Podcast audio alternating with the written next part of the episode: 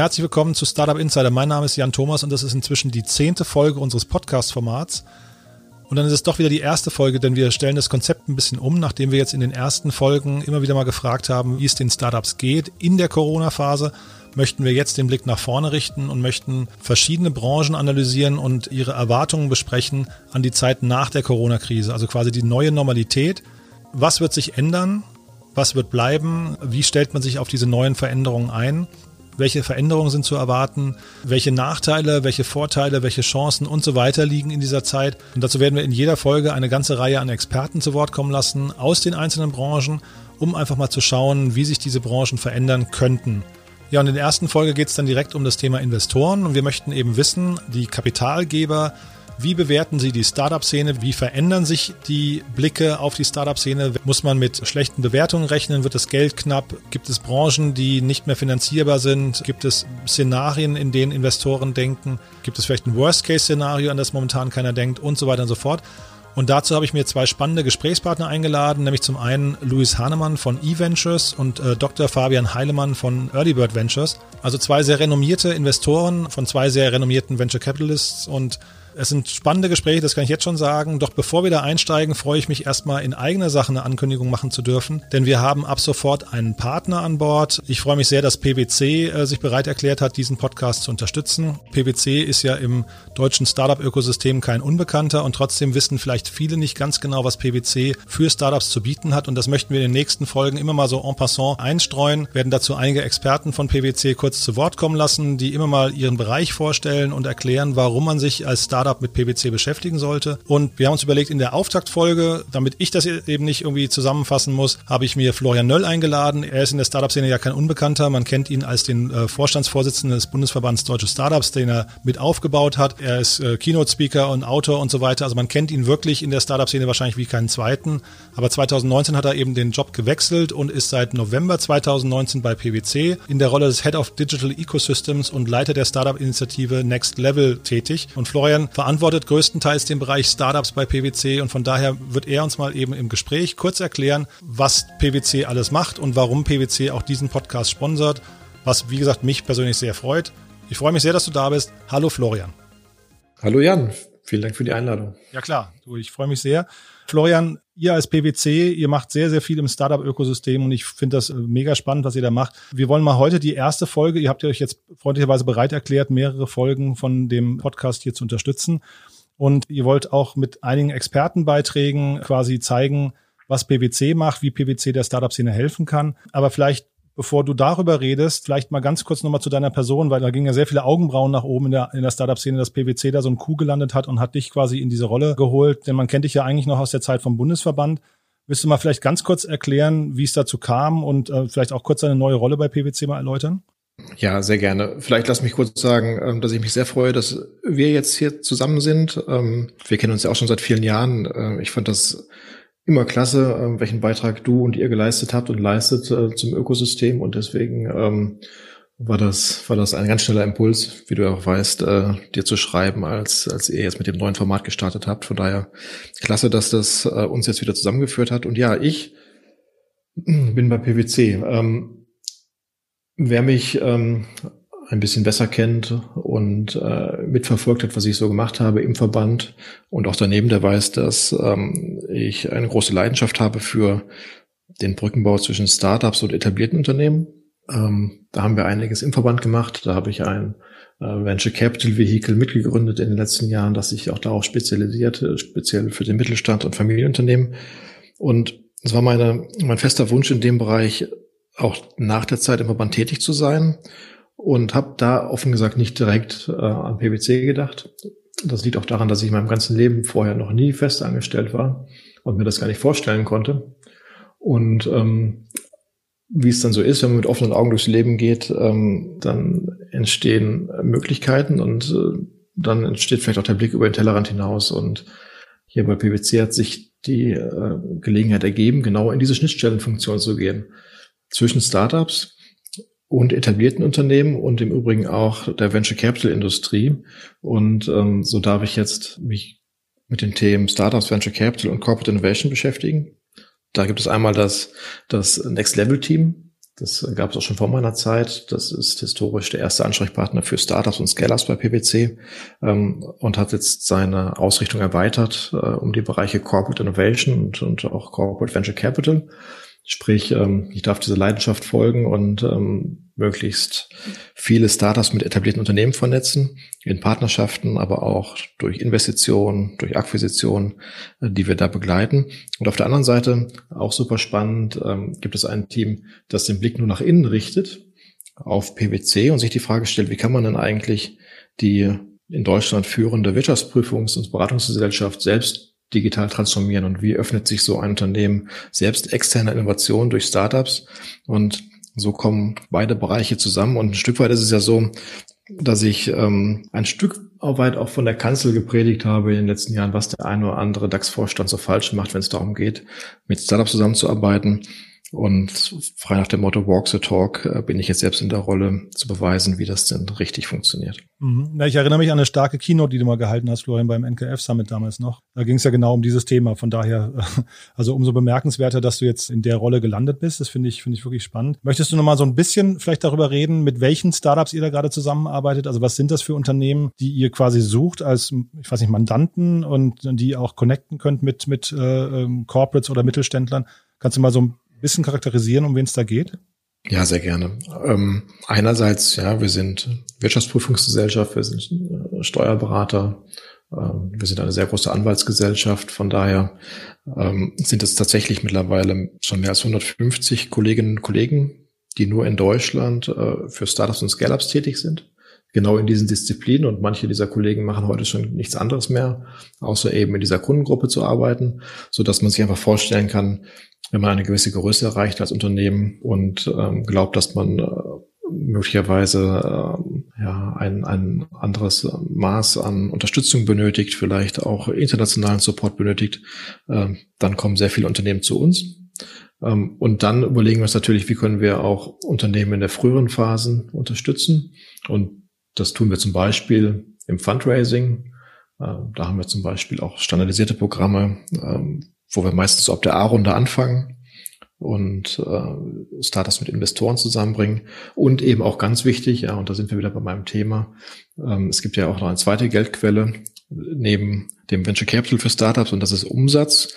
Und deswegen haben wir auch standardisierte Programme, unser Scale-Programm, mit dem wir Startups und etablierte Unternehmen zusammenbringen. Und wenn ein Startup ähm, so die ersten Umsätze schreibt, und dann auf Wachstum aus ist, dann kann es sich bei uns für diese Programme bewerben. Ist das Thema Börsengang bei euch dann auch ein Thema? Also helft ihr Unternehmen auch an die Börse oder ist das ein Thema, wo es primär um das Connecten und ähm, dann eben hinterher auch die, die Begleitung der, der internen Prozesse geht? Ja, ganz klar. Also ähm, ich habe auch schon gelernt jetzt in den ersten Monaten hier, dass ähm, wir bei unseren Mandanten auch besonders für unsere Verschwiegenheit geschätzt werden. Deswegen ähm, kann ich, kann ich jetzt nicht mit, mit Namen um mich werfen, aber ja, also wir haben sehr viele Kollegen, die auch bei vergangenen Tech-Börsengängen, auch in Deutschland, äh, mitgewirkt haben und beraten haben. Wir sind auch in IT-Projekten eingebunden. Auch da geht es ja oft darum, dass dann irgendwann IT-Systeme äh, mitwachsen müssen mit den Startups, mit den Unternehmen. Äh, sowas machen wir. Und dann habe ich festgestellt, dass bei vielen meiner neuen Kolleginnen und Kollegen die Augen immer dann besonders zu funkeln beginnen, wenn der Sachverhalt möglichst kompliziert ist. Und da ist es wirklich so, ich habe jetzt schon einiges hier getestet intern und zu einigen wirklich komplexen Sachverhalten, Finanzmarktregulatorik, Gesundheitsmarktregulatorik zum Beispiel, Energiesektorregulatorik, ähm, Fragen aus dem Markt gesammelt, ähm, Fragen von Startups mitgenommen, um die Antworten zu finden. Und es ist mir immer sehr schnell gelungen. Äh, das macht wirklich Spaß und ähm, ist für mich eine neue Erfahrung, dass man äh, mit so vielen tollen Expertinnen und Experten in einem Haus arbeiten kann. Aber das heißt, ich höre auch raus, es geht nicht um Startups aus bestimmten Branchen, sondern da seid ihr im Prinzip äh, übergreifend tätig. Genau, also was die klassischen Dienstleistungen angeht, sowieso. Und da sind tatsächlich auch alle Unternehmen vertreten aus allen Bereichen, ähm, ob das E-Commerce ist, ähm, Mobilitäts-Startups, Gesundheits-Startups, aber auch Biotechnologieunternehmen. Die komplette Bandbreite ähm, nutzt unsere Dienstleistung. Im Fundraising ist es ähnlich, wobei wir da auch nochmal ganz klar den Fokus richten auf das Thema Corporate Venture Capital. Da hilft uns natürlich auch unser Zugang zur Industrie und zu den großen Unternehmen.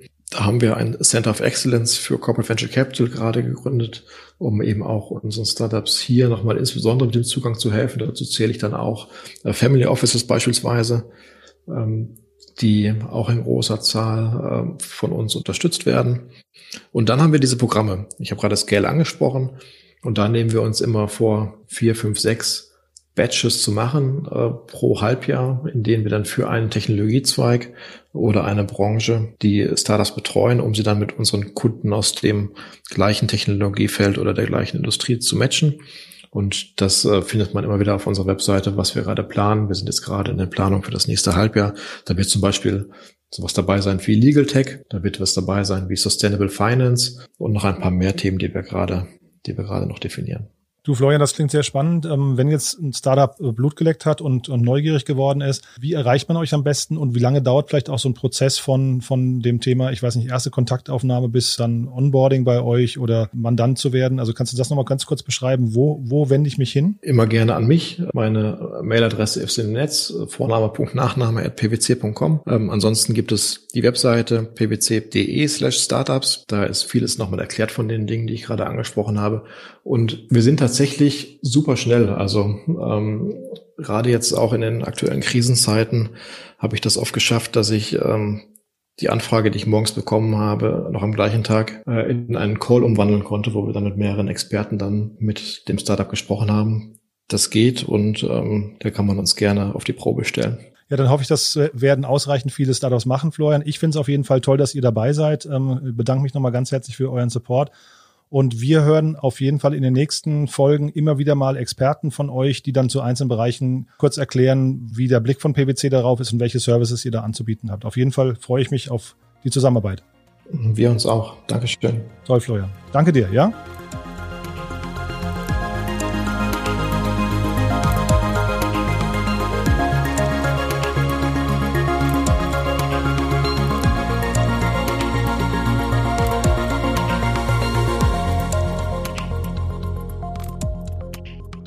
Ja, das war also Florian Nöll von PwC und ich hoffe, ihr freut euch mit uns über diesen tollen Partner. Wir sind auf jeden Fall glücklich über die Unterstützung und die, äh, freuen uns auf die Zusammenarbeit.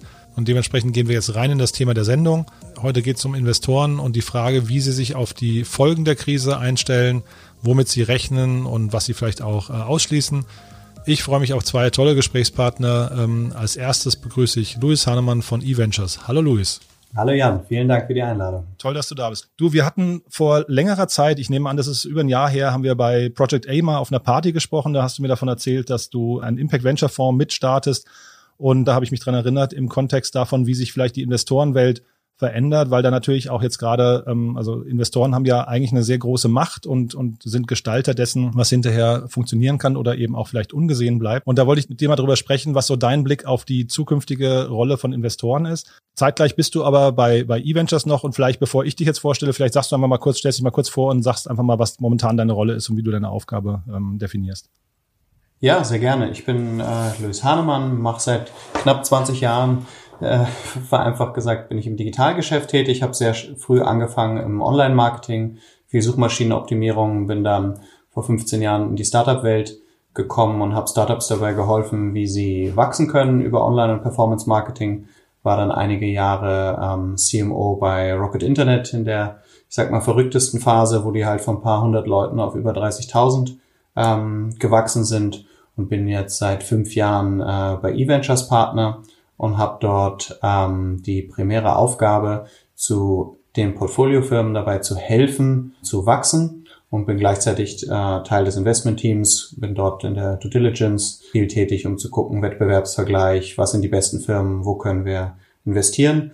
Und äh, eVentures ist äh, in mehreren ähm, Regionen tätig. Mein Fokus ist primär Europa und USA. Wir haben aber auch Aktivitäten in äh, Brasilien und in Asien.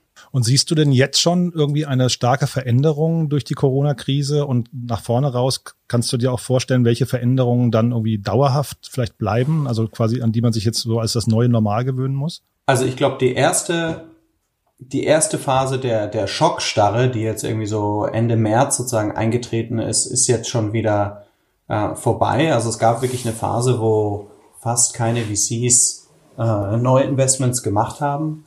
Weil eigentlich jeder sich erstmal neu orientieren musste, gucken musste, was da passiert ist. Natürlich viele haben auch draußen gesagt, äh, wir, wir machen so weiter wie so wie vorher, was aber glaube ich nicht für alle so gestimmt hat.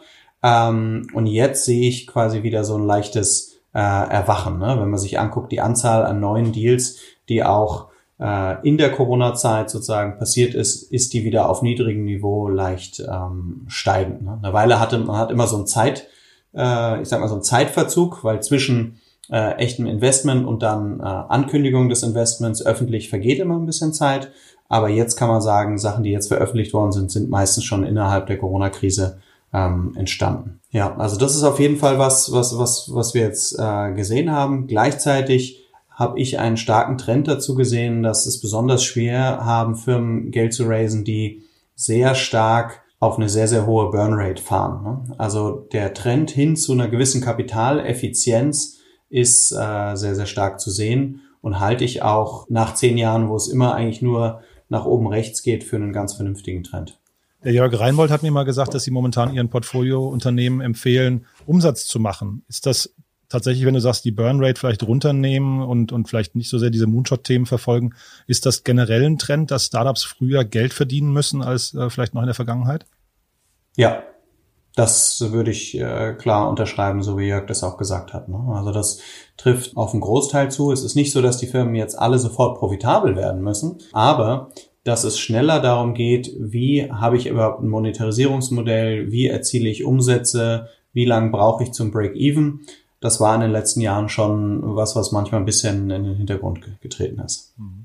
Und so nach vorne raus, habt ihr jetzt schon Geschäftsmodelle irgendwie ad acta gelegt? Habt ihr gesagt, dass es Themen gibt, die ihr in der Vergangenheit spannend fandet? Aber also nehmen wir mal den Bereich Travel zum Beispiel der in der Zukunft, wahrscheinlich jetzt in der nahen Zukunft zumindest, eine untergeordnete Rolle spielen dürfte global. Zeitgleich so Themen wie E-Commerce, die abgeschrieben waren und jetzt plötzlich wieder in aller Munde sind. Also Gibt es da bei euch eine Neuausrichtung schon intern und wenn ja, wie sieht die aus? Also wir haben keine komplette Neuausrichtung äh, vorgenommen. Ne? Also ja, wir achten auch einen Ticken mehr auf äh, Kapitaleffizienz, wie, wie gerade eben gesagt, aber wir schließen jetzt keine Bereiche aus. Also wir glauben auch weiterhin, dass es in der Travel-Branche, nur um dein Beispiel zu nehmen, weiterhin Chancen gibt für Innovation, für Disruption, wo man auch ähm, ja, neue Startups wachsen können. Wie ist das denn im internationalen Vergleich? Jetzt hast du natürlich mit, mit Europa und Amerika hast du ja zwei, sag mal, sehr von der Krise gerade unterschiedlich betroffene Marktbereiche äh, vor Augen. Waren die Aussagen, die du gerade getroffen hast, gelten die für beide gleichermaßen oder sind die zeitversetzt zu betrachten oder vielleicht komplett unterschiedlich? Gute Frage. Also auf jeden Fall gilt es für Europa, was ich gesagt habe. In den USA ist es so, dass die Corona-Krise ja leicht später sozusagen begonnen hat und sie sozusagen auch noch auf einem höheren Niveau gerade aktuell ist wie in, in Europa. Ähm, auch wenn man natürlich innerhalb von Europa nochmal ab, äh, also vergleichen muss, natürlich ist in der Schweiz anders als in Italien und anderen Ländern. In den USA kommt natürlich hinzu, dass das Gesellschaftssystem einfach so ist, dass oder das Arbeitsmarktsystem so ist, dass natürlich viel schneller die Leute arbeitslos geworden sind und dort die Krise viel greifbarer war. Ne? Wenn wir dort in Gespräche gegangen sind ähm, oder ich habe ja auch Freunde dort und Kollegen, das hat sich viel mehr nach wirtschaftlicher Krise angefühlt. Hier in, in Europa oder Deutschland hatte ich häufig den Kunden, es war halt eine Gesundheitskrise. Ne? Und mhm. ähm, aber sozusagen dort war der Impact deutlich stärker spürbar. Dementsprechend sind äh, auch deutlich schneller, weil es weniger Methoden, sowas wie Kurzarbeit gab, gab es dort schneller wirklich viele Entlassungen, Massenentlastungen.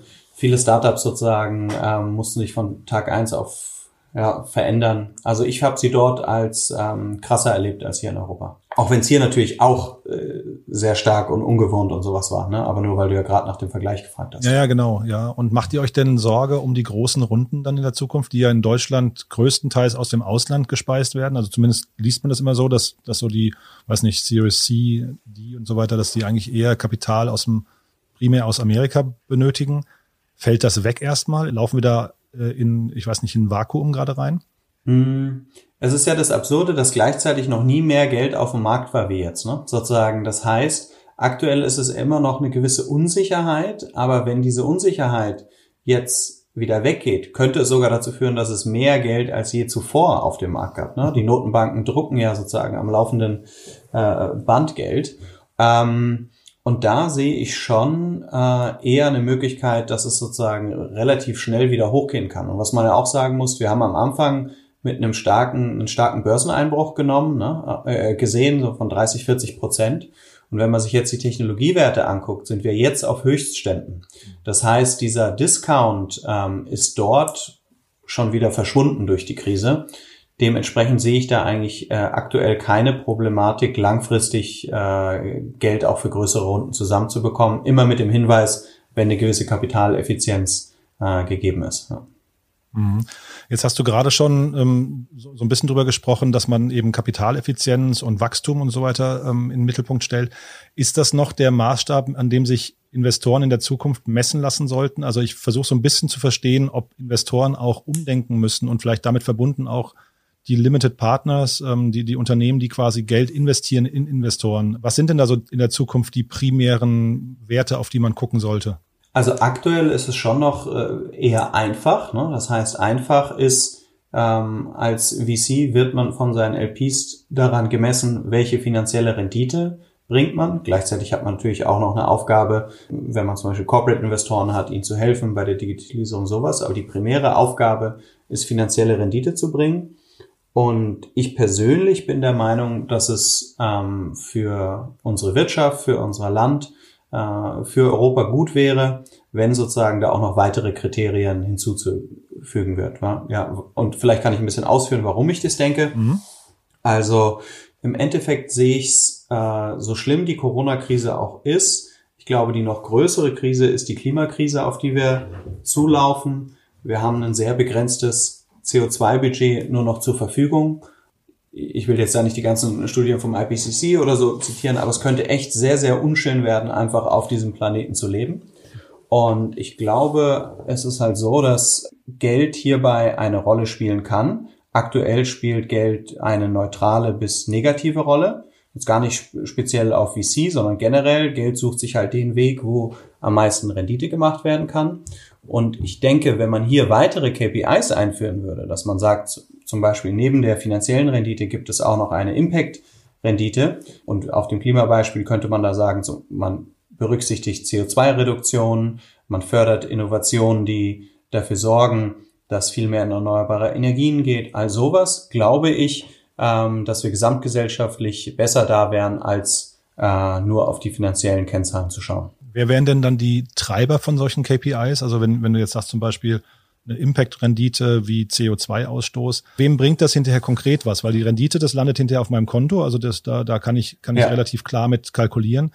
Aber das, wie du es jetzt beschreibst, ist ein bisschen abstrakter eigentlich, ne? Genau, es ist abstrakter, es ist hochkomplex. Ne? Also ich, ich habe mich das letzte Jahr stark damit beschäftigt. Es gibt, glaube ich, nicht diese eine Kennzahl, die man dann haben wird, sondern es ist eher so, wie man die Diskussion vielleicht kennt, von einem Shareholder Value äh, zu einem Stakeholder Value zu kommen. Und da ähm, sehe ich primär in der Verantwortung äh, erstmal natürlich Geldgeber, die auch einen höheren äh, oder einen anderen Auftrag haben. Ne? Wenn man jetzt zum Beispiel mal schaut, äh, es gibt sehr viel Geld, was auch in VCs läuft, was von staatlichen Stellen kommt, äh, vom European Investment Fund, von der KfW. Und die fangen an, das sind auch die ersten Player, darauf zu achten. Ne? Der, der European Investment Fund äh, fragt äh, sozusagen auch nach ESG-Kriterien ab, die er äh, ökologisch, äh, sozial und Governance, finde ich immer, kann man so schwer äh, übersetzen, aber Governance-Fragen sozusagen ähm, abfragt und fördert. Und der EIF und die European Investment Bank legen auch gerade äh, sehr hochvolumige äh, Programme auf, wo dann mehrere Milliarden ähm, in neue Fonds gehen, die sich diesem Thema speziell verschreiben. Ne? Das, das sehe ich schon, dass es sehr, sehr viele neue Fonds gibt, die, äh, ob sie jetzt Impact-Fonds heißen, ob sie Green Tech-Fonds heißen, ob sie Climate Tech-Fonds haben, die sich diesem Thema verschreiben und dann auch auf mehreren Ebenen ähm, Erfolg messbar machen müssen. Und ist das ein Thema, was jetzt quasi, also wenn man jetzt sich die, Impact-Fonds mal anguckt, siehst du dann eigentlich quasi Investoren auch als Chancenbereiter, als Wegbereiter für eine bessere Zukunft oder ist es dann eher so, dass man wahrscheinlich in den nächsten Jahren oder Jahrzehnten trotzdem primär auf die Kapitalrendite schauen wird und dadurch eigentlich vielleicht sogar diese zwei Herzen in der Brust hat und sagt, naja, auf der einen Seite, man muss den Limited Partners gegenüber, muss man eben diese Rendite bringen und zeitgleich hat man das Problem, man möchte eigentlich die Welt verbessern. Also wie, wie ist da die Positionierung hinterher auch? Also ich glaube ganz stark daran, dass Kapital ähm, eine sehr positive Rolle äh, spielen kann, wenn es halt an die richtigen Stellen geleitet wird. Und da glaube ich, braucht es halt einen Art äh, Systemwechsel. Im Idealfall ist es doch so, dass wenn man das Richtige macht, davon auch profitieren würde. Ne? So, so jetzt, wenn man mal ganz beispielhaft mal rausgeht von einem Investitionsbeispiel hin zu einer Privatperson. Aktuell ist es ja so, es ist günstiger, wenn ich mir irgendwie, wenn mein Fernseher kaputt geht oder ein Computer irgendwie neuen zu kaufen, als den reparieren zu lassen, wo es relativ klar ist, dass es für die Umwelt nicht das Richtige ist. Und ich glaube, es ist sehr schwer, Menschen auf freiwilliger Basis äh, dazu zu bringen, ökonomisch falsche Entscheidungen zu treffen. Ne? Sozusagen, es gibt natürlich immer Überzeugungstäter, die werden, auch wenn es doppelt so teuer ist, einen Fernseher reparieren oder einen Computer, aber viele werden sich einfach so verhalten, wie es für sie am günstigsten ist. Ne? Und natürlich auch, weil viele sozusagen da gar nicht die, die, die Möglichkeiten und Mittel haben. Und ähnlich, glaube ich, ist es auch auf einer Investorenbasis. Man muss wohin kommen, dass es sich lohnt, das Richtige zu tun. Und dafür braucht es einen Systemwandel, dass man nicht nur auf die finanzielle Rendite schaut, sondern auf viele andere KPIs. Und das ist, glaube ich, nichts, was von heute auf morgen kommt. Aber wenn man jetzt behutsam damit anfängt, sozusagen erstmal diese Werte abzufragen, dann die mehr zu fördern, die da sozusagen ihrer Zeit voraus sind, dann wird sich das aus meiner Sicht durchsetzen. Dann sehe ich es als Chance. Ne? Ähnlich wie es jetzt ja auch im Bereich Öl und Gas immer mehr Investoren gibt, die quasi Aktien abstoßen in dem Bereich. Es gibt diese ganzen Divestment-Kampagnen, wo jetzt irgendwie der norwegische Staatsfonds zum Beispiel gesagt hat, er wird keine Kohle äh, mehr unterstützen, er wird keine Kohleaktien mehr kaufen. Es gibt da schon einen Trend zu sozusagen zu schauen, was passiert eigentlich mit meinem Geld. Du hast diesen, ähm, du hast Revent Ventures mitgegründet, den Impact Fonds, und äh, hast du eben schon am Rande erwähnt oder habe ich auch im Vorgespräch ja kurz erzählt. Magst du noch mal ein bisschen beschreiben, was ihr da genau vorhabt und von wo bis wo da eure quasi eure Hebelwirkung gehen kann? Ja, also gerne. Also der, der Grundgedanke war so, dass wir letztes Jahr mit ähm, äh, einem unserer äh, LPs zusammensaßen, äh, Family Office, und geschaut haben, wie könnte man eigentlich, eigentlich über das, was wir gerade reden, auch, wie könnte man mit Geld im Startup-Bereich noch mehr Positives tun? Und dann äh, habe ich mich dem, dem Thema angenommen und unterstütze jetzt die Gründung eines Impact-Fonds, wo ich aber nicht operativ und 100% tätig bin, sondern nur beratend zur Seite stehe, wo wir jetzt zwei Leute gefunden haben, die den äh, aufbauen. Und da ist die Idee halt wirklich neben diesen, neben diesen finanziellen Kennzahlen sehr klare Impact-Kennzahlen ähm, daneben zu stellen und immer nur dann zu investieren, wenn wir davon ausgehen, dass beide Werte in einem positiven Bereich kommen können. Ne? Es bleibt natürlich wie immer bei Startups, man weiß es nie genau, aber sie müssen potenziell sowohl finanziell attraktiv sein, als auch eine hohe Impact-Rendite haben. Und dafür gibt's erstaunlicherweise doch relativ viele Startups, die diese Kriterien entsprechen. Ne? Und als VC ist man eh gewohnt, ähm, stark zu selektieren. Ja, und ich, ich bin da guten Mutes, dass es dieses Jahr auch noch äh, äh losgehen wird. Ach so, das heißt also die ersten Investments, da wartet ihr noch drauf, da seid ihr noch in der, in der Sondierungsphase. Korrekt, ja. Dann würde mich vielleicht einmal nochmal interessieren, Luis, das Thema, also du, du bist ja ganz nah dran an vielen Startups. Da gibt's ja wahrscheinlich eine ganze Menge an Beobachtungen, die du hast, ähm, wie sich Startups gerade aufstellen und verhalten. Wir haben jetzt eben schon darüber gesprochen, dass sie vielleicht mehr Umsatz machen sollten und ihre Burnrate irgendwie in den Griff bekommen sollten. Gibt es denn andere Management-Empfehlungen, die du für Startup-Unternehmer hast, also wo du oder, oder, oder auch Beobachtungen, wo du sagst, das war richtig gut bei dem und dem Startup, das würde ich eigentlich jedem empfehlen? Ja, also ich glaube, dass wirklich am Anfang der Krise oder auch jetzt immer noch sozusagen wirklich diese Umstellung war, die du schon gerade angesprochen hast. Ne? Es ist sozusagen selbst, also sich vorzustellen, was passiert denn, wenn ich jetzt kein Follow-on-Financing in naher Zukunft bekomme oder deutlich weniger. Ne? Mhm. Und dieses deutlich weniger ist etwas, was ich schon erlebt habe, wo Gründer vielleicht gesagt haben, hey, ich möchte jetzt eine 10 Millionen, 20 Millionen Runde machen und dann gemerkt haben, ah, der Markt gibt dieses Geld gerade nicht her und dementsprechend sozusagen umgeplant haben. Ne? Das ist eins. Dann ist es natürlich früher in die Monetarisierung zu gehen. Es gab ja jetzt die letzten Jahre sehr häufig Modelle, die erst sehr spät monetarisiert haben. Das finde ich sehr gut. Und dann natürlich, wenn man das noch verknüpfen kann mit jetzt den vorher von uns genannten gesellschaftlichen Themen, wäre es natürlich ein, äh, ein, ein Traum. Ne? Wenn ich mir jetzt angucke, in, in diesem Jahr gab es ja schon einige Finanzierungsrunden, so wie jetzt bei einem Planetly oder im EcoWorks, in der Schweiz Jova, wo ich jetzt sagen würde, all diese Themen sind super wichtig und die, das haben ja auch andere Investoren und auch klassische Investoren gesehen, dass das ein Bereich ist, ähm, der sehr, sehr stark wachsen wird. Auch wir bei eVentures haben ja in Climate Labs äh, Ende letzten Jahres äh, investiert. Wir sind seit ein paar Jahren bei Karma investiert, die Lebensmittelrettung sozusagen einfacher machen in Skandinavien. Also es gibt da an dieser Schnittstelle zwischen ähm, vereinfacht gesagt Gutes tun und finanzieller Rendite äh, doch den einen oder anderen ähm, Player, der, der sehr unterstützenswert ist.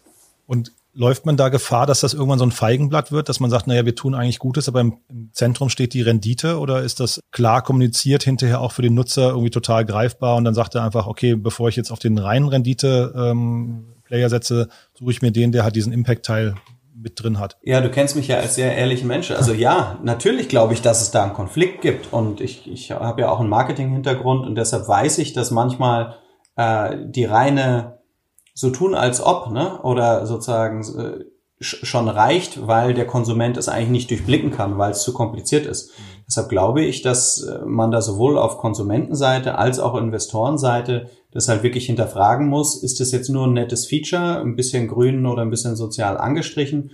Oder ist das sozusagen wirklich im, im Kern? Ne? Und für einen Impact-Fonds ist es äh, in, in der Due Diligence sehr wichtig, sozusagen auch die Motivation der Gründer herauszufinden, weil äh, du kennst es, häufig ändert man dann doch mal das Geschäftsmodell, ein Pivot kommt, aber die Motivation von den Gründern bleibt eigentlich. Ne? Wenn die sagen, ich möchte diese Firma machen, weil ich glaube, die Klimakrise muss bekämpft werden, selbst wenn sich das Geschäftsmodell ändert, die Motivation wird sehr wahrscheinlich bleiben und sozusagen im Idealfall ist natürlich so, dass es im Businessmodell embedded ist. Ne? Nicht, dass es irgendwie nur so oben drauf ist. Ne? Ich sage jetzt mal so ein Planetly wird erfolgreich, wenn es mehr Firmen unterstützt dabei, äh, CO2 zu reduzieren. So, das heißt, der finanzielle Erfolg und der Erfolg CO2-Reduktion sind gleichgerichtet und beide Kurven sollten sich im Idealfall in dieselbe äh, Richtung äh, entwickeln. Und so ähnlich ist das auch bei einem Climate Labs oder bei einem EcoWorks. Du hast eben die Finanzierungsrunden angesprochen. Dazu vielleicht nochmal eine kurze Frage, was deine perspektivische Einschätzung ist für, für, ähm, für Bewertungen. Siehst du, dass Bewertungen sich verändern werden? Also würdest du sagen, dass die großen Runden, ähm, die wir vor allem in Amerika auch gesehen haben, dass die vielleicht erstmal nachlassen, weil Gründer sich erstmal wieder rantasten müssen? Du hast gerade gesagt, dass vielleicht so eine 15 Millionen, 20 Millionen Runde gerade der Markt nicht hergibt. Aber ist das auch bewertungsinhärent? Also wird man da große Veränderungen sehen? Also aktuell ist es so, dass es, dass es Abschläge gibt. Ähm, was wir halt alle noch nicht wissen, ist, wie lange sind die. Ne? Also ich habe sehr viele, auch meiner Mitinvestoren ähm, in anderen Firmen erlebt, die sehr überrascht waren, wie schnell der Kapitalmarkt zurückgekommen ist, ne, wie schnell sozusagen die, die Börsen wieder Höchststände erreicht haben. Aktuell sozusagen sehe ich diesen Discount immer noch. Wenn jetzt toi toi toi sozusagen zweite Wellen und all sowas ausbleibt, kann ich mir vorstellen, dass es im nächsten Jahr wieder auf ein ähnliches Niveau wie Vorkrisenniveau äh, geht. Ja? Aber das ist wirklich äh, Glaskugel und mit vielen Unsicherheiten noch, noch drin leider. Und diese ganze Thematik mit dem Softbank-Zusammenbruch und, und der WeWork-Krise, das war jetzt alles quasi noch, noch vor Corona eigentlich. Hat das eine langfristige Auswirkung oder ist das ähm, eine Sache, die man hierzulande ignorieren kann? Nee, das hat eine Auswirkung. Ne? Also das, das glaube ich schon, dass dieses, dieses Modell einfach, egal auf welches Startup irgendwie hunderte Millionen, Milliarden draufzuschmeißen, dass das nicht reicht, ist, glaube ich, schon eine, eine ausgemachte Geschichte. Also ich glaube schon, dass, dass es jetzt in Zukunft keine weiteren riesigen 100 Milliarden Softbank-Fonds äh, geben wird. Das ist meine persönliche Meinung, aber ich glaube, das hat sich gezeigt, da war in zu vielen Portfoliofirmen jetzt von Softbank eher, ja, hat es einfach nicht funktioniert. Okay, Luis, also von meiner Seite aus sind wir durch. Äh, Gibt es was Wichtiges, was wir vergessen haben aus deiner Sicht? Ich kann nur an, an jeden Zuhörer sozusagen auch appellieren, sozusagen so auch sich selbst Gedanken zu machen. Ne? Was kann ich eigentlich beitragen, um sowas wie Klimakrise entgegenzuwirken? Äh, ne? Ob man jetzt im Einfamilienhaus wohnt und sich eine Solaranlage macht, ob man zu Ökostrom wechselt. Also einfach da so ein bisschen auch die, die eigenen Privilegien zu nutzen, um zu schauen, wie man Teil der Lösung äh, werden kann. Luis, das war sehr spannend. Vielen Dank für deine ehrlichen Worte und die Ausführungen. Und ich sage erstmal bis hierhin und bis bald. Vielen Dank. Tschüss. Super. Jan, danke dir. Auf bald. Tschüss.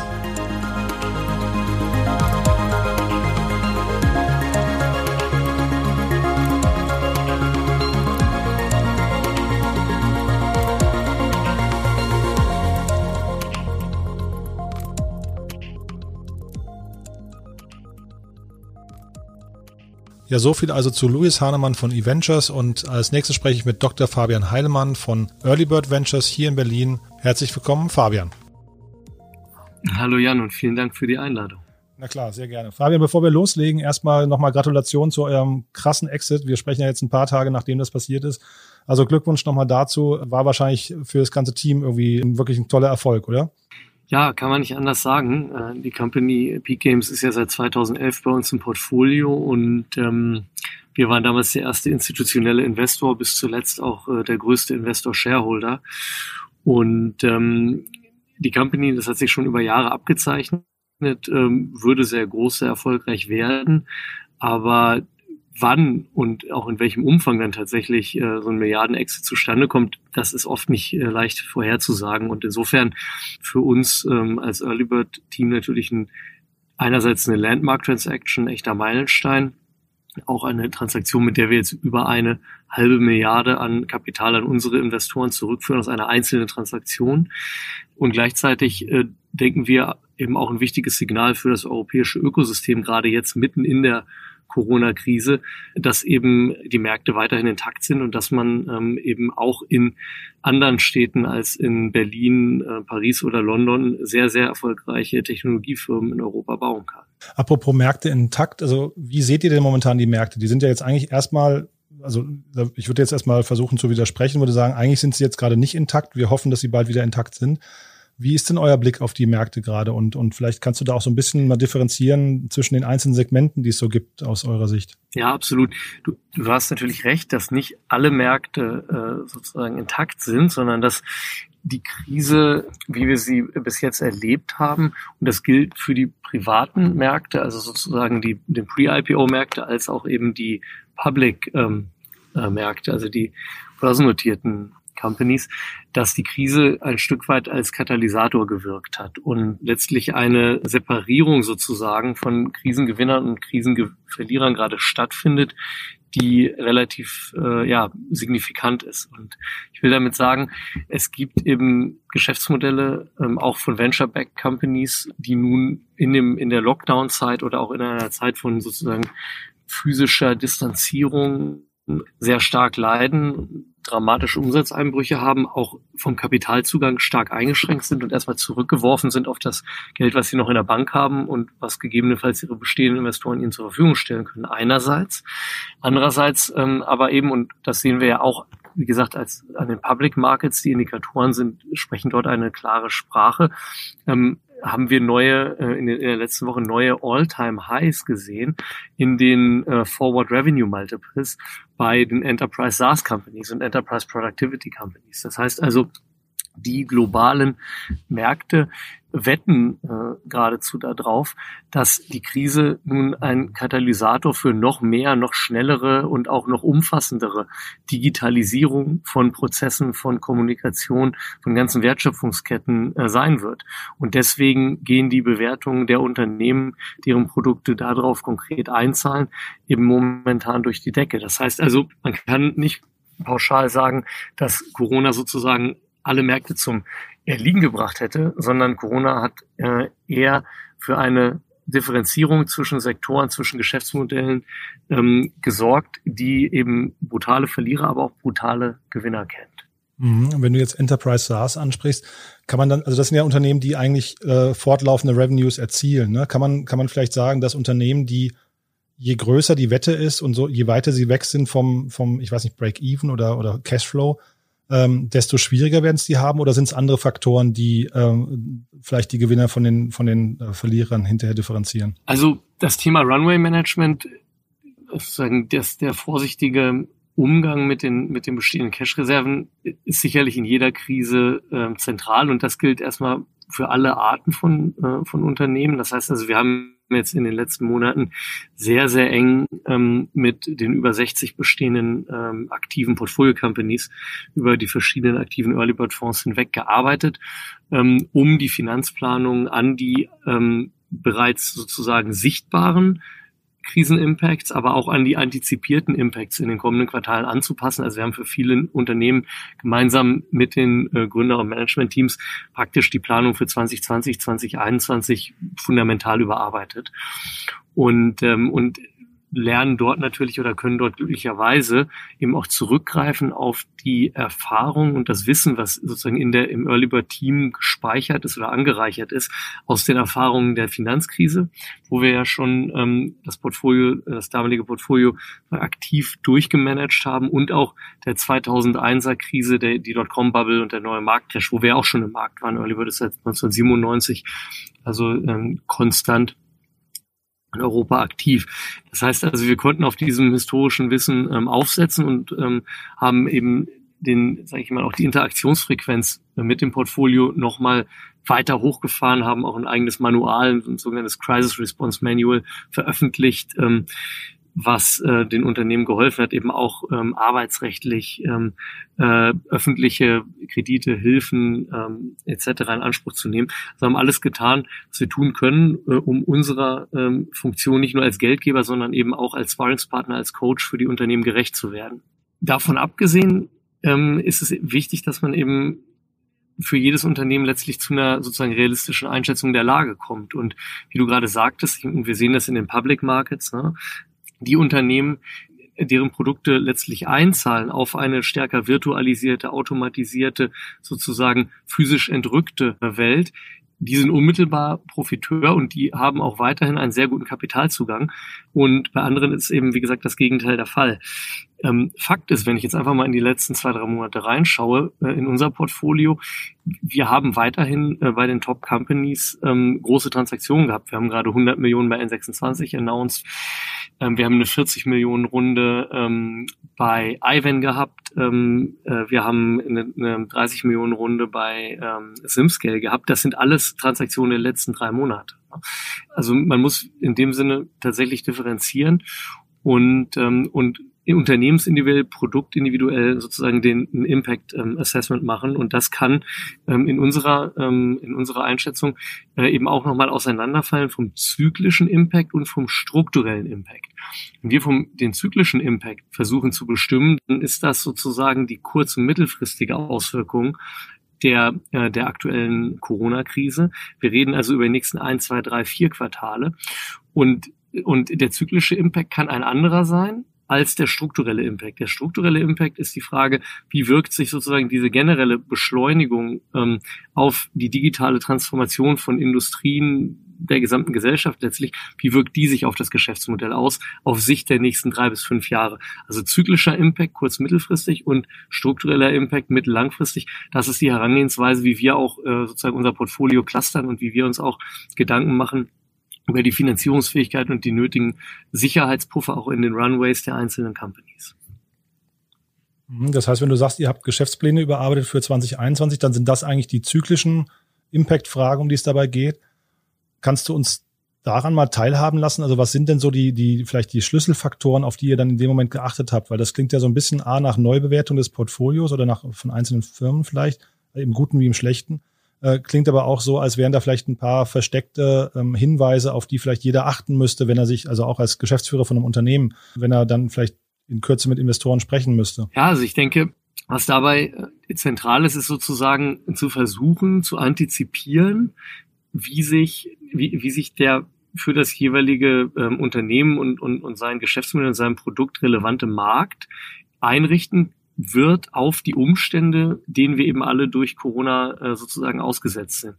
Und wir gehen dabei davon aus, beispielsweise, dass das Thema sozusagen Physical Distancing, ja, in, ähm, in allem, was mit Reise, mit ähm, Unterhaltung, Gastronomie, Hotellerie und so weiter äh, zu tun hat, dass dieses Thema nicht weggehen wird in den nächsten Monaten, sondern dass wir eher die nächsten Jahre noch mit sozusagen reduzierten ähm, äh, Auslastungsmechanismen etc äh, konfrontiert sein werden. Und in diesem Sinne versuchen wir sozusagen in einer Mischung aus ähm, den Zahlen, die uns schon vorliegen. Wir haben ja nun äh, sozusagen drei Monate oder zweieinhalb Monate Corona-Ist-Zahlen aus dem Worst Case, nämlich aus dem Lockdown, äh, und sozusagen auf diesen Zahlen zu arbeiten um gleichzeitig zu antizipieren, Good Middle, äh, Good Middle und Best Case, wie könnten sich die Dinge auch regulatorisch entwickeln? Ne? Also die, ich meine, dass sozusagen die, die Relevanz des regulatorisch und damit letztlich des politisch Gesetzten durch die Exekutive und teilweise mittelfristig auch Legislative dann gesetzten Rahmens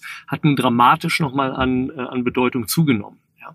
Also die äh, letztlich die Bedeutung der, des politischen Akteurs als Stakeholder für Tech-Startups ähm, war sicherlich in den letzten zehn Jahren noch nie so hoch, wie sie jetzt gerade ähm, ist. Ja, und das müssen wir versuchen äh, sozusagen zu antizipieren und darauf in den Szenarien und eben auch in den ähm, äh, in den Runway-Szenarien angemessene Antworten zu finden, die ähm, eben einerseits vorsichtig genug sind, ähm, äh, um Contingency zuzulassen und um eben nicht ähm, sozusagen mit dem Rücken zur Wand zu stehen in einigen Monaten oder ein, zwei Quartalen. Andererseits aber die Companies trotzdem auch in der Lage halten, weiter zu wachsen und eben auch auf äh, sequentielle Lockerungen äh, sozusagen reagieren zu können, ohne dass äh, äh, dann das Team nicht mehr da ist, was auch wieder benötigt wird, um Umsätze zu machen, sobald das wieder möglich ist, um es pauschal auszudrücken es ist, wie gesagt, hoch, hoch ähm, unternehmensindividuell. Und wenn du jetzt über politische Akteure und deren Wichtigkeit sprichst, also ohne jetzt zu sehr über die Verhältnisse in Amerika sprechen zu wollen, aber verschieben sich aus eurer Sicht gerade die, die Gewichte so ein bisschen und vor allem auch, weil du jetzt gerade gesagt hast, Social Distancing wird äh, möglicherweise noch länger ein Thema sein. Ähm, die Reisebranche wird noch betroffen sein. Also wenn man nach Amerika guckt, hat man Airbnb, Uber, WeWork, ähm, dann die Softbank, die da irgendwie äh, gerade stolpert. Ähm, was seht ihr da Auswirkungen auch für den europäischen oder deutschen Markt oder sagt ihr einfach, das ist ein ist komplett erstmal in der jetzigen Zeit einfach äh, Lockdown bedeutet quasi Separierung von den Märkten und da muss man gar nicht hingucken? Ich sage mal so, ähm, nun sind sind ja verschiedene Länder auch in, den West, in der westlichen Welt äh, unterschiedlich effektiv umgegangen äh, mit den Herausforderungen der Krise.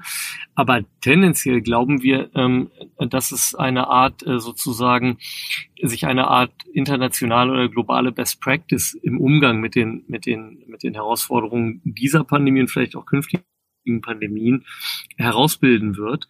Ähm, also dass letztendlich die entwickelten Länder schauen, wer hat wer hat diese Challenges mit welchen Technologien ähm, und mit welchem regulatorischen Framework am besten gemanagt und, und wir glauben, daran werden sich andere orientieren. Und ich könnte mir vorstellen, dass zum Beispiel die Erfolge, die da auf Südkorea und Taiwan ähm, erzielt haben, in einer Mischung aus für unsere Begriffe schon irgendwo ähm, sehr starker technologischer Transparenz und Eingriff in die Privatsphäre, gleichzeitig aber auf dem Fundament einer ähm, eben freiheitlich-demokratischen Grundordnung als, als tatsächlich intakte Demokratien in Abgrenzung eben auch zum chinesischen äh, sozusagen staatskapitalistischen repressiven Modell, ähm, könnte ich mir vorstellen, dass, dass Südkorea und Taiwan äh, mögliche Modellregionen äh, sein werden müssen, sich insofern auch lohnen kann, zum Beispiel zu beobachten, wie sich bestimmte Geschäftsmodelle dort sozusagen ahead of the curve jetzt von Europa ähm, entwickeln. Ja.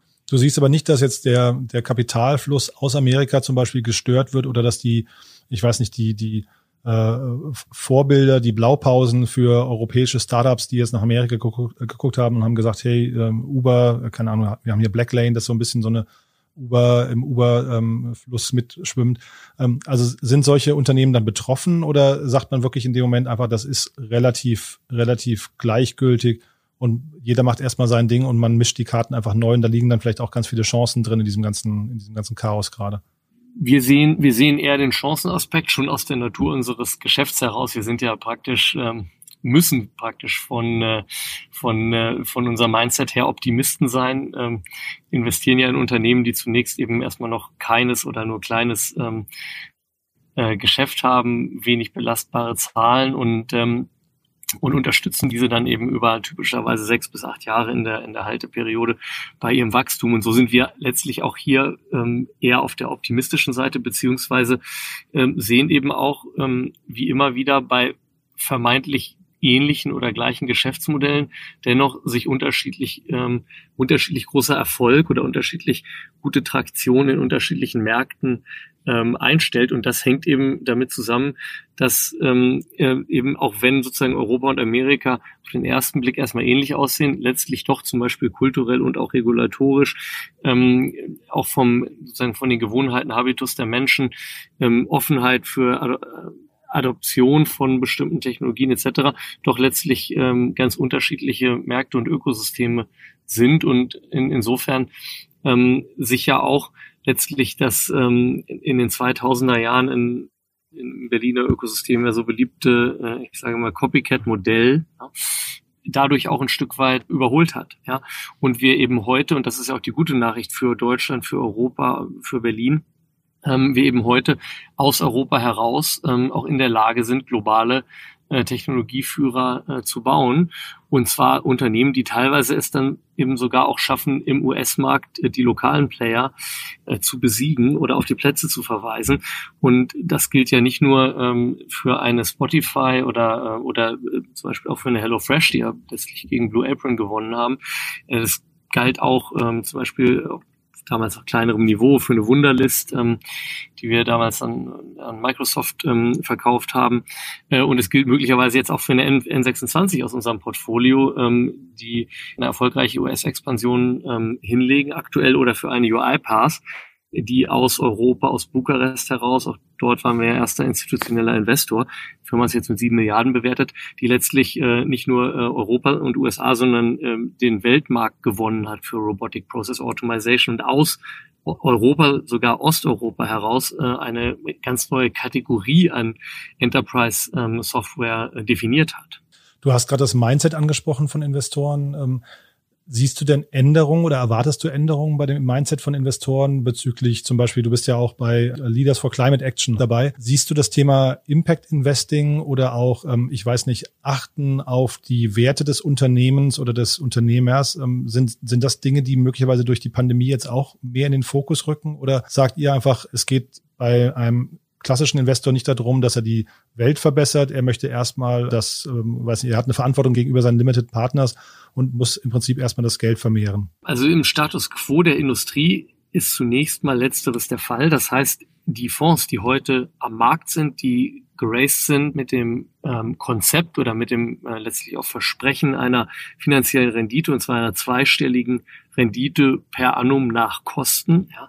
Also um als VC äh, sagen, langfristig erfolgreich zu sein, muss man mindestens 15, eher 20 Prozent Nettorendite nach Kosten pro Jahr äh, liefern da steht zunächst mal ähm, sozusagen diese, ähm, dieses Versprechen weiterhin im Vordergrund, denn es, es ist auch gar nicht möglich oder wäre sozusagen auch, also auch rein juristisch nicht möglich, im Nachhinein in einem geraceden Fund zu sagen von Seiten des Fundmanagements, wir möchten äh, den Fund jetzt in Richtung Impact ähm, äh, drehen. Ja, das geht nicht. Das, ich muss schon vorher, von vornherein sozusagen die Strategie klar definieren und dann auch ähm, ähm insofern ist VC eben auch ein Long-Term-Business, muss dann auch die zehn Jahre, die dieser Fonds äh, Laufzeit hat, diese Strategie auch zu Ende exekuten und das gut machen.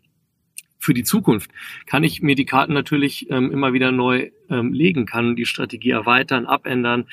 Ähm, ich kann ähm, überlegen, ob ich innerhalb meiner Plattform möglicherweise einen dedizierten Impact Fund äh, machen möchte, der eben diese Intersection sucht zwischen immer noch ähm, Financial Returns, aber eben auch Impact oder ob ich das in meine Kernstrategie integrieren möchte, das steht mir frei und das sind Gedanken, die uns sicherlich auch bei Early Bird umtreiben. Wir haben ja vor knapp zwölf Monaten eine Climate Tech Practice gelauncht, die Teil unseres Kerngeschäfts ist. Wir haben also keinen dedizierten Climate Tech Fund, sondern wir schauen mit dem, dem äh, Main Fund, mit dem im Flagship Fund sozusagen uns auch Geschäftsmodelle an der Intersection zwischen Technologie, For-Profit ähm, Investing, aber eben auch ähm, Impact im, ähm, im, im Bereich Environment äh, und auch im Bereich Society äh, an.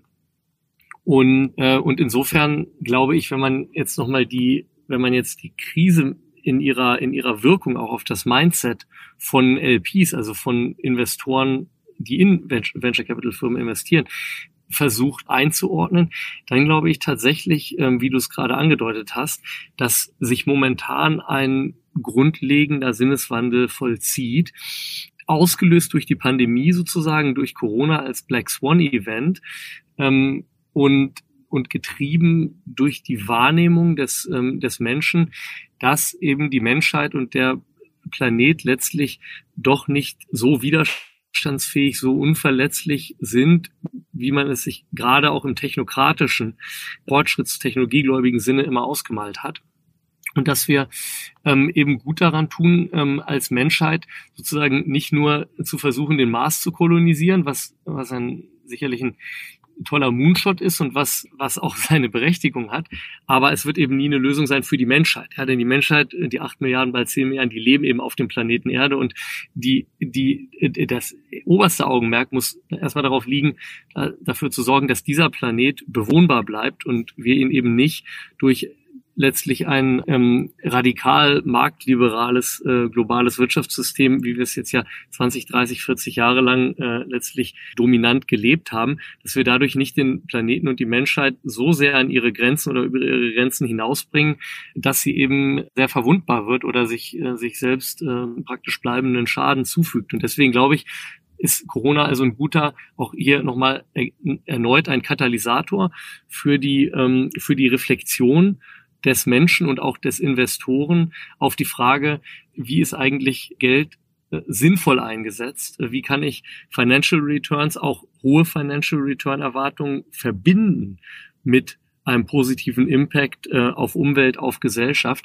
und äh, eben wegzukommen von der Denke, die die Rendite und aus Geld mehr Geld machen, äh, einfach als reinen Selbstzweck begreift. Dann vielleicht noch als allerletzte kurze Frage noch, Fabian, und zwar, wie siehst du denn, ihr habt ja, ich habe es nicht gezählt, aber wahrscheinlich so 50 bis 100 Portfolio-Companies, irgendwas in der Größenordnung wird das ja sein. Du bist in engen Austausch mit den Gründern, mit den Geschäftsführern. Ähm, welche Skills siehst du denn da in Zukunft wichtiger als vorher? Also ähm, gibt es gibt es da Veränderungen, gibt es da neue Anforderungen, ähm, Dinge, die man sich drauf schaffen muss als Gründer, als Geschäftsführer? Oder spielt das bei der Impact-Betrachtung, wie, wie du sie genannt hast, eigentlich keine Rolle? Also meine, meine Wahrnehmung ist, dass das Mindset, mit dem ich ja auch selber hier 2008, 2009 äh, gemeinsam mit meinem Bruder Ferry nach Berlin gekommen bin, ähm, und das geprägt war damals äh, sozusagen auch durch ähm, durch die äh, durch die Dominanz von von Rocket Internet im Ökosystem.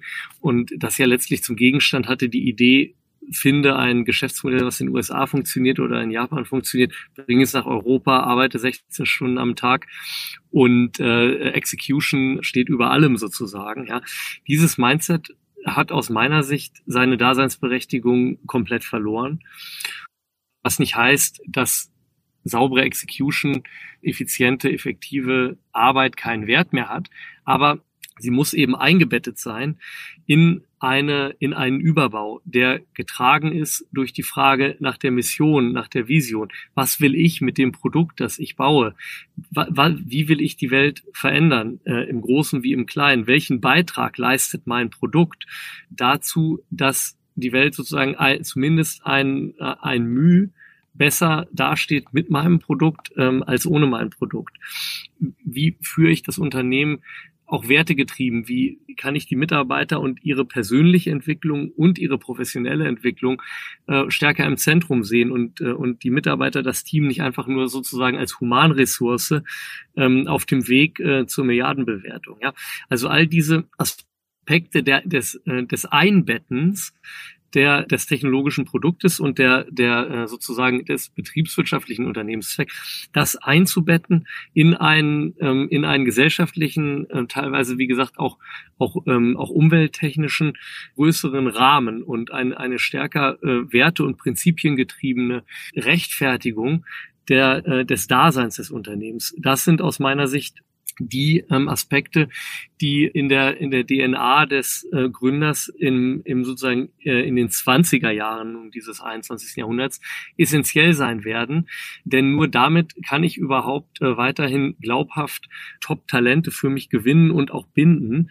Ähm, das ist letztlich äh, auch der Mindset-Shift, den wir sehen zwischen der Generation, die heute 40, 50, 60 ist und der Generation, die eben 20, 30 Generation Generation Y, Generation Z ist, die sind nicht mehr so sehr extrinsisch motivierbar über äh, Geld, über Dienstwagen, Visitenkarte, ähm, Titel, Status und Vielfliegerkarte bei der Lufthansa, sondern die wollen für Unternehmen arbeiten, sie sagen, ich stehe dahinter, hinter dem, was wir machen. Ich sehe einen Sinn in dem, in dem Produkt, äh, das wir gestalten.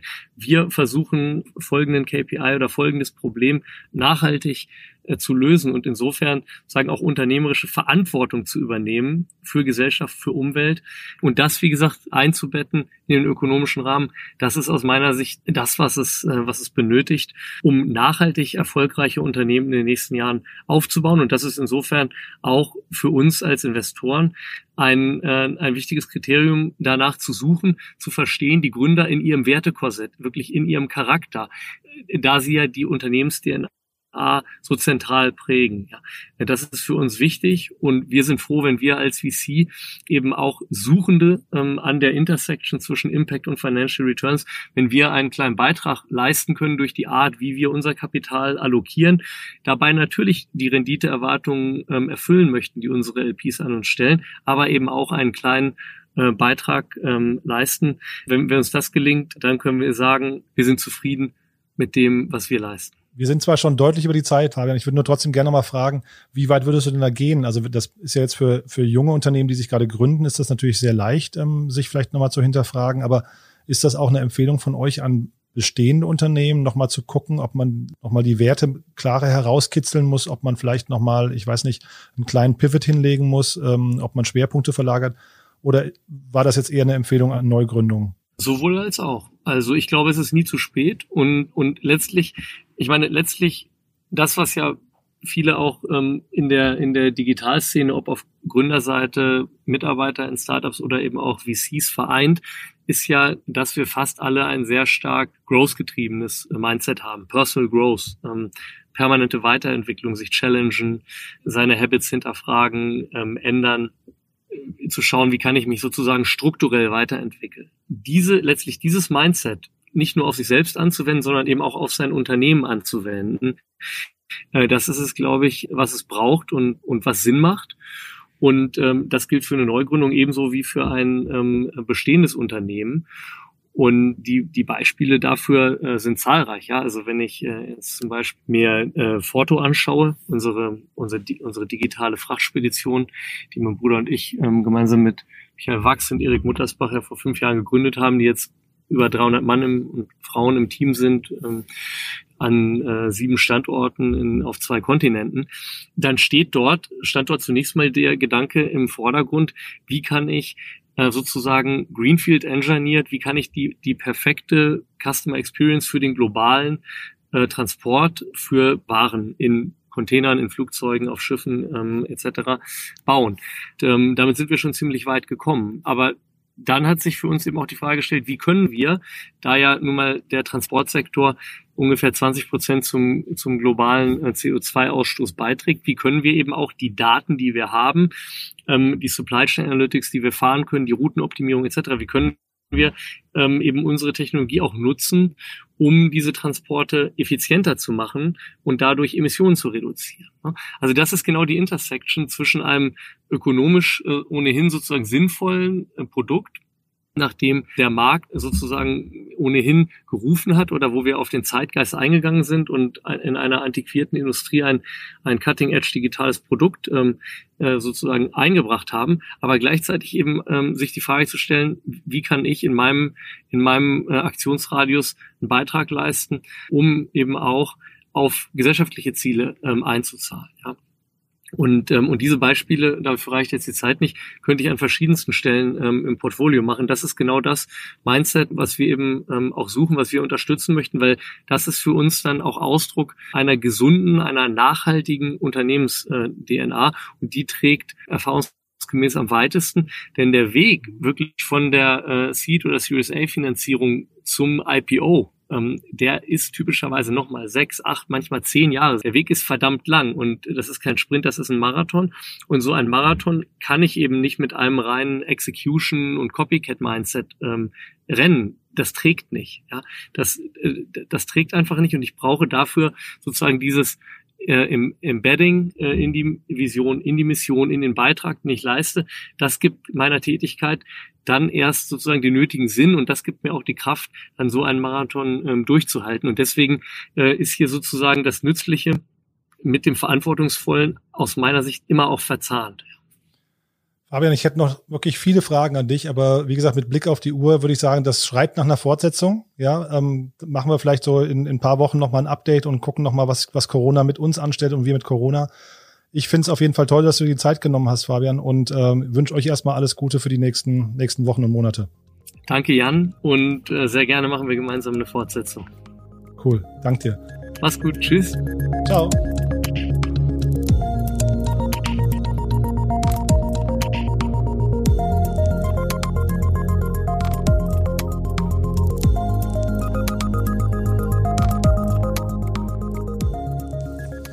Ja, das war's auch schon wieder für heute. Ich hoffe, es hat euch ein bisschen Spaß gemacht. Ich hoffe, ihr konntet was mitnehmen. In der nächsten Folge sprechen wir dann mit einigen Experten darüber, worauf man achten muss, wenn das Team wieder zurück ins Office kommt, ähm, ob man überhaupt schon ins Office zurückkommen sollte und wenn ja, welche Vorbereitungen man treffen sollte ähm, und ob es vielleicht auch ein paar rechtliche Fallstricke gibt. Das wird auch eine wichtige Folge, von daher freue ich mich darauf.